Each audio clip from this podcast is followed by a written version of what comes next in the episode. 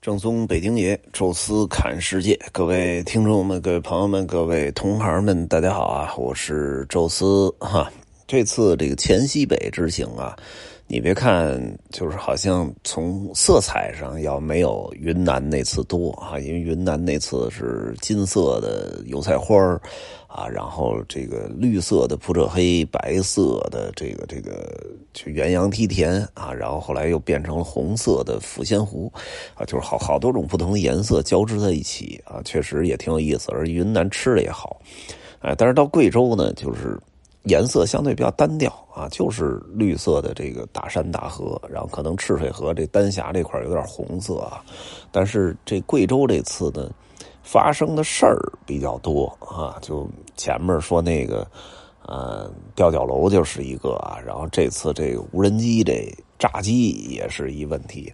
严格来讲吧，这不能叫无人机炸机啊，因为无人机炸机这术语呢是说你突然飞着飞着，就是正常的操作当中，那无人机突然就失控了，或者失去联系，直接坠地啊，摔烂了，然后再也飞不了了，这个叫炸机。炸机呢，可能有几种就是原因啊。一个就是你确实是有些地方操作不到啊，直接导致无人机这个就是出现了就是问题。再一个很重要的原因就是它本身的数据传输啊，包括信号啊出现问题了，哎，是它自己的问题，然后最后坠机了。当然还有一些其他的可能性啊，就比如说我我最开始说那个。跟人家别人借的那无人机，是因为刮大风的时候刮起来那种小石子打到了无人机的那个螺旋桨上，所以导致这个坠毁。那个也可以算炸机吧？那么我，但是我这次这其实不能叫炸机，这其实应该叫挂机。了解我的朋友啊，都知道啊，一直听音频的啊。去年的时候，去年的这时候吧，我还压根儿就不会使无人机呢。什么时候会使的无人机呢？就是在去年的五月份啊，那时候呢要组织这么一次呃西部的自驾旅行啊，这也是在疫情之后吧啊，这个第一次真正的。开始自驾旅行，那时候也没有游客啊，全是一帮同行啊。当时呢，就因为想着是去青海啊什么的，呃，您必须得就是有个能飞起来的摄像机嘛，因为毕竟这个什么翡翠湖啊，什么准备去的什么东台尼乃尔湖啊，这些，呃，确实是需要。有一个更高的角度来拍，啊，当时呢我自己也不会用无人机啊，所以我就说。直接买一个这玩意儿必然 会坠毁，就是你连操作都不会操作嘛。所以当时哎，正好那妞妞啊手里有一个就已经买了好几年的老无人机啊。完了，他说你先用我这个呗，哎，坏了就坏了。他那人也比较比较比较大方啊，不在意这个啊。说你先拿着玩去吧，我就拿着等于去的啊。就之前音频里也说到了，在这个 G 七高速上开始实验去飞行。啊，确确实，感觉像。就是解锁了一个全新技能似的，啊，完了在额济纳旗的时候，当时是想飞起来，就是看一下那个黑城的遗址，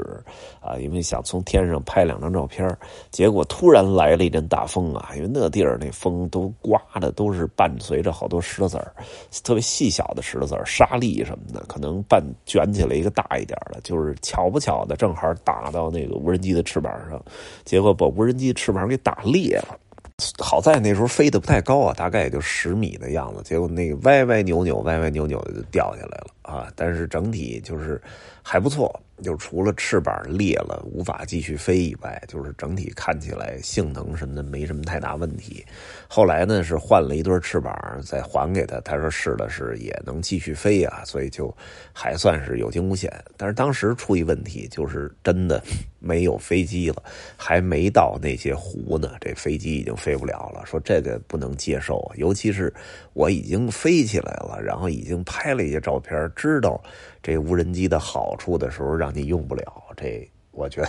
是更大的一个痛苦。所以当时鄂因纳奇就啊直接从京东订了一个在敦煌接收啊，直接从那儿接收一个新的无人机。当时买的也是最新的型号嘛，就是这 mini 系列啊，小一点也便宜啊。然后我觉得就是即使坏了也不心疼，两千多块钱啊，确实是比较合适。所以从敦煌呢，直接就给我呃寄到了敦煌的酒店啊。所以真正我那个无人机开封的第一次飞行是在火星基地啊，等于就是大家在我抖音上看到火星基地的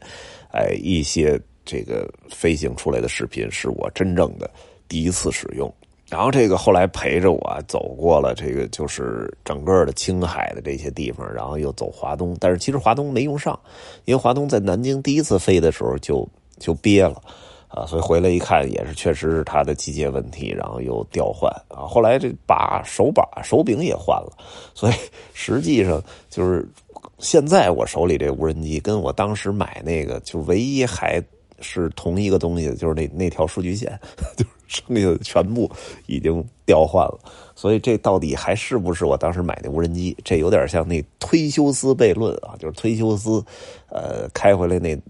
船叫忒修斯之船，放在雅典，然后原封不动的放在那儿。但是由于时间太长了，那木头一根一根都烂掉了，烂掉一根木头换一根新木头啊，直到过了很多年之后，发现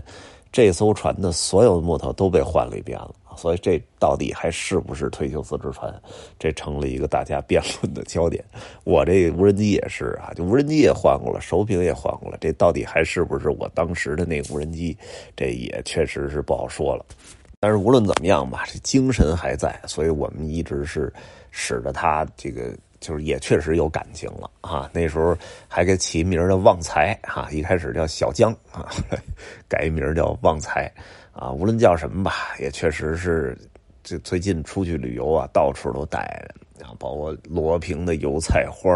啊，尤其元阳的梯田，啊，就这个地儿，你飞起来和你在下边找，那是真是完全不一样啊。那到了贵州也一样啊，从一开始娄山关花海、海龙屯啊，然后到青岩古镇，然后到这个百里杜鹃啊，这个。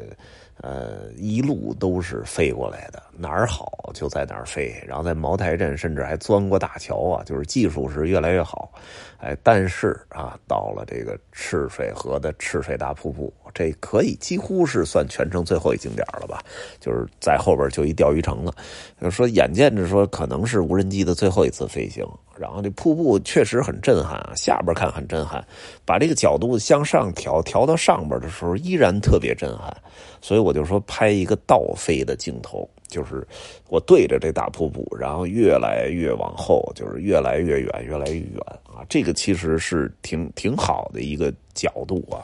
拍好了配个音乐，其实还真挺不错的。所以当时就想好了这个构思之后，就开始倒飞。倒飞的时候，其实还抬头看了看，看看那个树啊什么的，就感觉上就是因为你倒飞不是。直接倒啊！你是往上倒，就是往斜后方，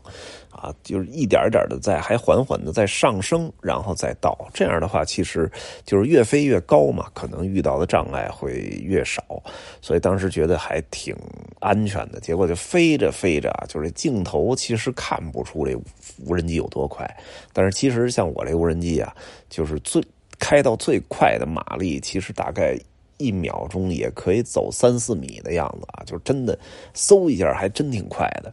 然后就是，其实在我身后的那个绝壁，有些树是比我想象的高的啊。我大概那个无人机已经飞到了四十米左右的高度吧，但是实际上就是那些悬崖上长那些树可能能到五十米，所以我这还倒飞倒飞倒。突然在那个镜头里边就出现了一些树枝我一下就就就就一身冷汗，就是应该肯定进树了，然后就赶紧就停下来想调整，但是那无人机已经咔咔反复的那镜头开始拧着，就一定是缠到树里边然后一下当时想的就是完蛋了。您想想挂树上了，正常的大树啊，咱们还可以说找根竹竿啊，完了怎么着是摇晃一下给弄下来，掉下来摔摔坏了，咱还能修啊。但是挂到悬崖上的树，这就这基本就没戏了。而且前两天我还看了一个，就是那个。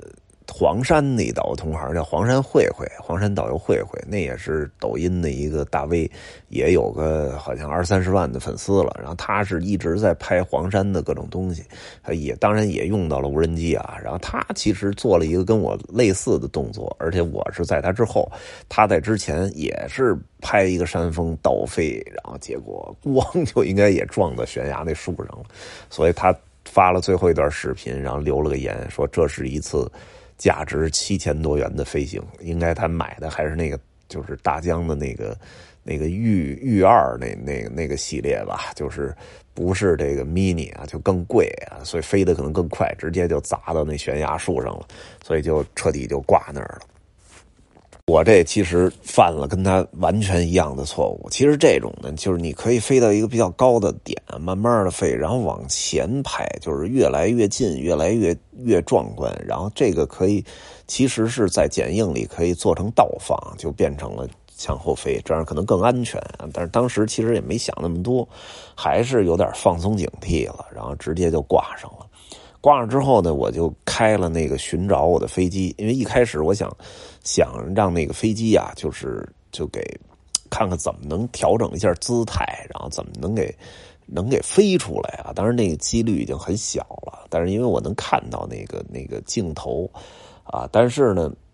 哐一下就突然镜头就黑了。啊，然后我想着可能也是，就我这反复的这飞机在那树枝上挣吧挣吧，因为那些树看起来并不是很粗壮的那种树啊，都悬崖什么长的都相对比较小一点啊，所以就其实禁不住我这飞机反复在上面晃悠啊，所以可能就掉下来，但是掉下来肯定没掉下来，因为掉下来那么大一飞机砸下来那声挺大的，我就其实就站在那个飞机的那个就是。距离不太远，真要掉下来，我肯定能听见，啊，没掉下来，但是肯定是掉在了某个地方，所以整个屏幕黑了，就是我跟他的联络已经中断了。好在啊，在这之前，我已经就是在正吧之前，先把那些拍出来的片段，先给先给通过这个网络先给传回来了。啊，等于下载到我手机里了，这样我也算是有最后的一段影像了。我还结合那最后一段的影像，我还拍了一 拍了一短视频，做了一短视频，然后就飞着飞着，突然就镜头就乱晃，然后哗一对雪花，然后 no no，就是大家有兴趣可以在抖音上搜一下啊，就是我那个抖音里边有这么一段视频，就是几乎算是无人机的最后的一段飞行。我也开了一下那个，就是。它跟那黑匣子一样啊，就是有一个第一呢，就是你可以控制让那个无人机呢发出信号，就是一直在闪灯，啊，然后就是再一个就是让那个无人机有一个特别清晰的定位，因为后来联系中断了，所以这闪灯闪不了了，而这闪灯其实没用，因为什么呢？就白天你你闪灯也也其实也看不见，啊，但是这个无人机特别清晰的那个就是最后的那个位置。是真的特别详细啊！然后他不但在大疆那里边还查到，甚至于都直接跳到了我的这个就是苹果这手机的自带地图里，也给你特别清晰的标了那个位置。那个位置呢，我走到了，就是山崖下边的那个点，就是我发现我跟他的直线距离只有十米。就是如果我们俩是同一个高度的话，我距离他只有十米，但是面对着我前面是一个三十多米高的一个大山崖悬崖，我说这也没戏了，就是就根本就上不去啊，就是，所以我就就最后还是放弃了，所以就比较超脱的，稍微悼念了一下，然后就开始就是在瀑布那儿拍照。这时候啊，其实就看这人能不能坚持了啊，我已经放弃了，但是那于师傅还真是。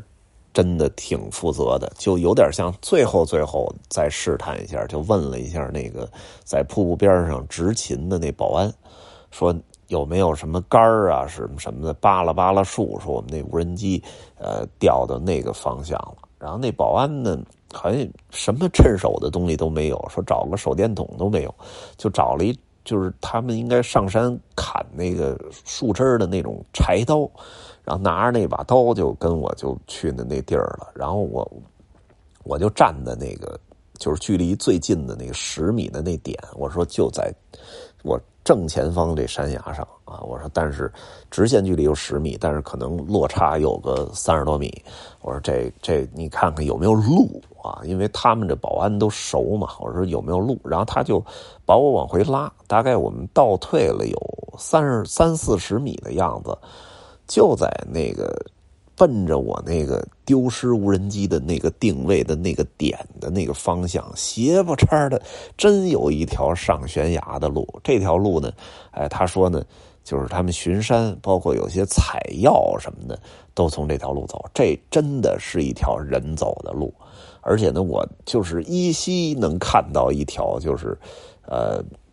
不是很陡，你别看这边是悬崖，但是实际上这悬崖也是一级一级的，然后它也分里外，外边那外壁真是鹤壁千仞啊，就就特别平。但是这往里走，植被挺茂密，而且那条路其实看起来并不是那么的离谱，我觉得我也能上。然后我就问我说这条路。我可不可以上？他说你可以上啊，但是很危险。说不不赞成我一个人上。他说如果要上的话，就是他带着我一起上。我说那那太好了，因为我说我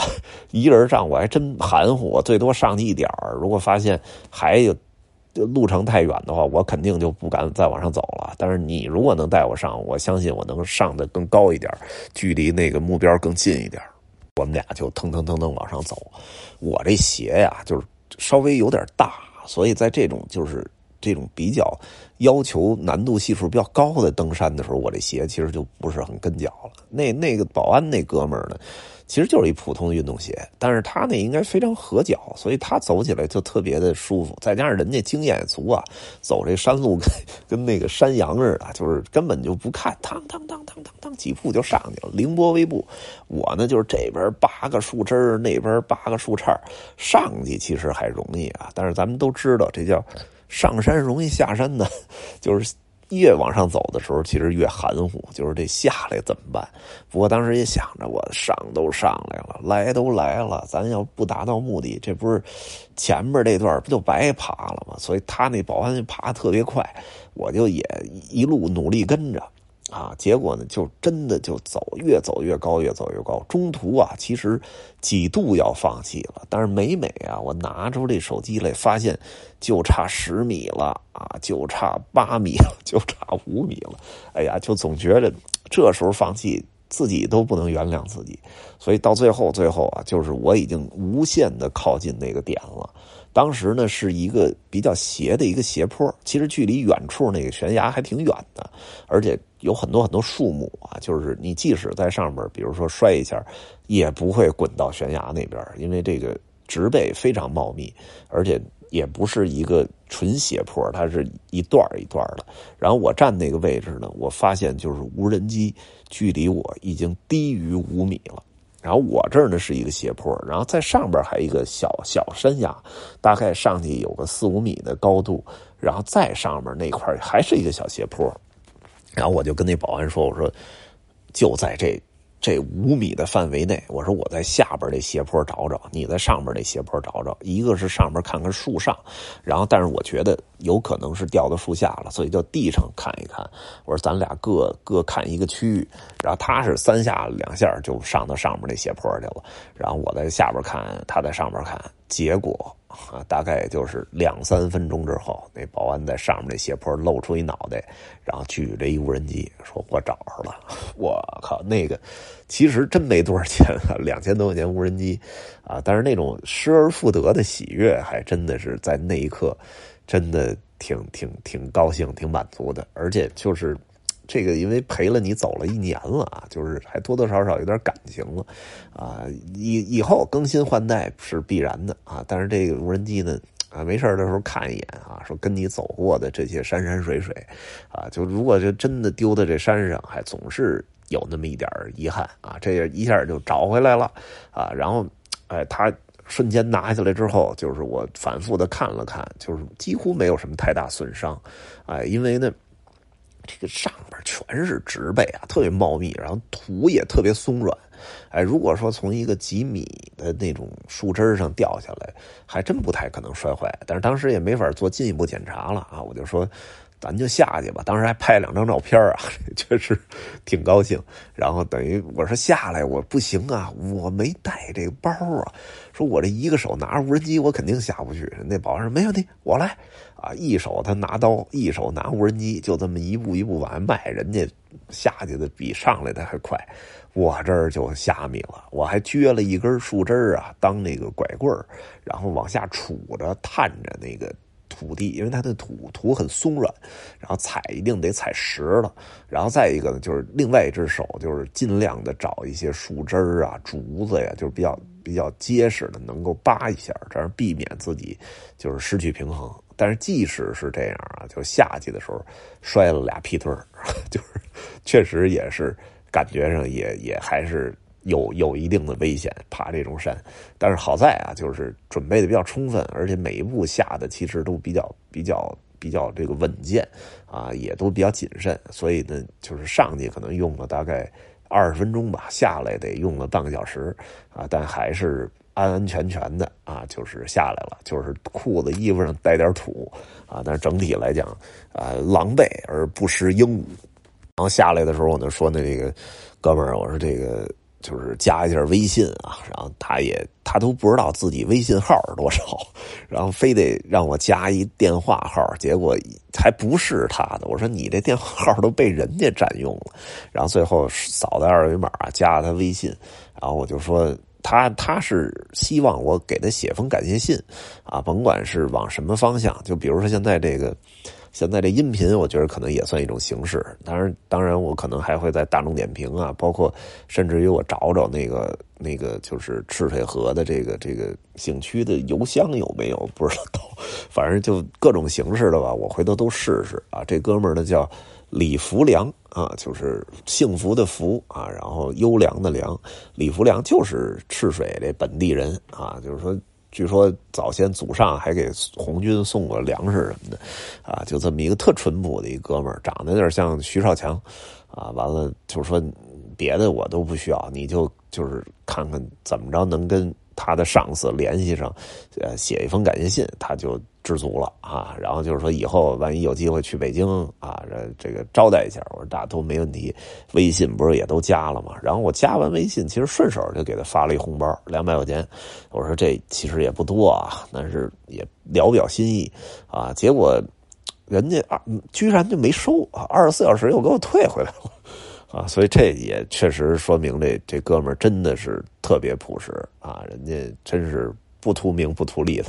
就是给你真的给捡回来了。所以后后边吧，我看看怎么有机会啊，能就是能表达一下我的感谢。包括因为现在这回来这好几天，就是整理各种照片、音频、录音频什么，这个弄这新疆的那个这个这个设计的计划啊，忙忙不过来。稍微的等这些都弄完了啊，这个一定还是得提上日程。